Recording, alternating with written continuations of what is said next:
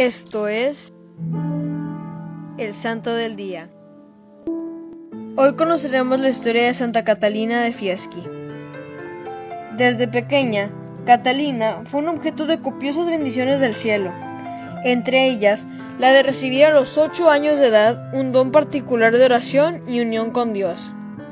A los doce, empezó a renunciar a su propia voluntad para hacer solo la del Divino Redentor, y se consagró con ahínco a las cosas espirituales, meditando continuamente en la sagrada pasión de nuestro Señor. Quiso consagrarse a Dios en un claustro, cuando tenía trece años, pero no fue admitida debido a su insuficiente edad. En aquella época, Génova era teatro de sangrientas guerras. El duque de Milán, aprovechándose del estado anárquico de Génova, se apoderó de la ciudad con el establecimiento de la paz y de la tranquilidad. Las desavenencias entre las familias rivales se fueron también calmando. Dos familias en esas condiciones eran la de los Fieschi y la de los Adorno. Para cimentar una reconciliación entre ellas, fue concertado el matrimonio de Catalina Fieschi de 16 años con Giuliano Adorno, como Catalina veía todo en la mano de Dios, aceptó la situación tan contraria a sus deseos. El matrimonio no fue feliz, pues Giuliano era de temperamento colérico, voluble y extravagante. Al contrario de Catalina, amaba las pompas y vanidades del siglo, el lujo, los placeres. Así engendró una verdadera aversión a su esposa despreciándola y ultrajándola de muchas maneras. Agravaba esta situación el hecho de ser él un jugador empedernido, que dilapidaba en el juego no solo su fortuna, sino también la dote de Catalina. Poco a poco la familia fue cayendo en la pobreza.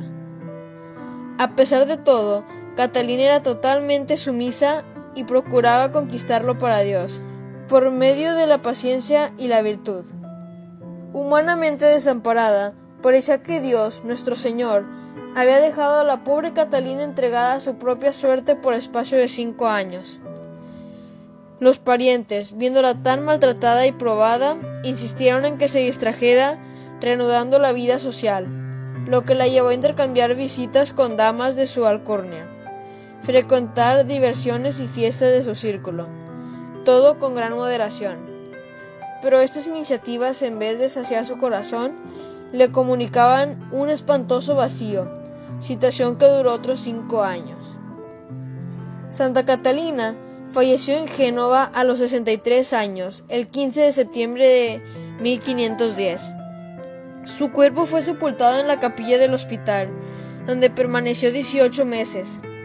Descubrieron entonces un hilo de agua que pasaba bajo la pared del lugar en que estaba la tumba. Esta fue abierta y el cajón fue encontrado en estado deplorable. Sin embargo, el cuerpo estaba perfectamente incorrupto. En los años 1551, 1553 y 1642, el sarcófago fue sucesivamente removido a otros lugares. En 1694, aún incorrupto, fue colocado en una urna de plata revestida de cristales bajo el altar mayor de la iglesia erigida para honra en el barrio de la Portoria, en Génova, a fin de ser visto y venerado por todos. Para finalizar, una pequeña oración. En el nombre del Padre, del Hijo y del Espíritu Santo. Amén. Padre nuestro que estás en el cielo, santificado sea tu nombre. Venga a nosotros tu reino hágase tu voluntad en la tierra como en el cielo. Danos hoy nuestro pan de cada día, perdona nuestras ofensas como también nosotros perdonamos a los que nos ofenden. No nos dejes caer en la tentación y líbranos del mal. Amén. Dios te salve María, llena eres de gracia, el Señor es contigo.